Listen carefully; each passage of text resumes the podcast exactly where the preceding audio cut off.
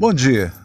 Acordei hoje com um amigo de longa data fazendo um ataque furioso por eu ter criticado o presidente do Brasil e dizendo que eu estava nos Estados Unidos que eu não tinha direito de fazer isso.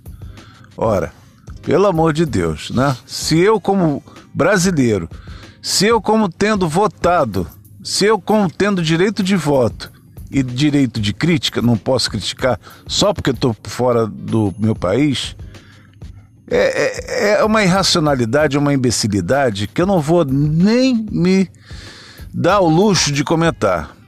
Isso me lembra há 80 anos atrás, quando no país da Europa um cara falava e o povo todo seguiu.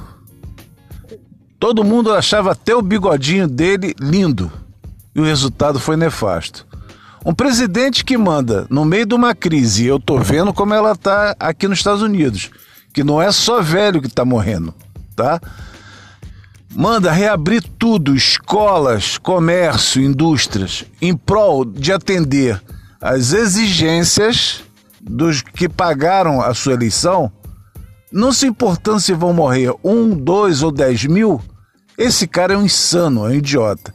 Mas o que mais me impressiona são os idiotas que apoiam ele com a raiva louca de quem aponta o erro do seu mentor, do seu líder, do seu ídolo.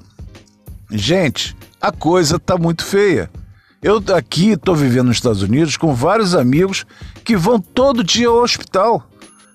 Não entra nessa que está morrendo só 80 é, pessoas com 80 anos, não. Não entra nessa ideia, não. E não entra na ideia desse idiota que está no país. Tá? Esse cara vai levar a ruína colocar um imbecil no governo em prol de um discurso anti-esquerdista. A esquerda também não merece muita consideração. Aliás, o Brasil, quer saber de uma coisa? Nós já estamos com o coronavírus há muito tempo.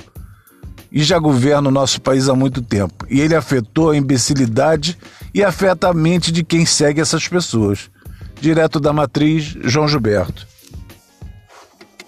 Para dar minha resposta.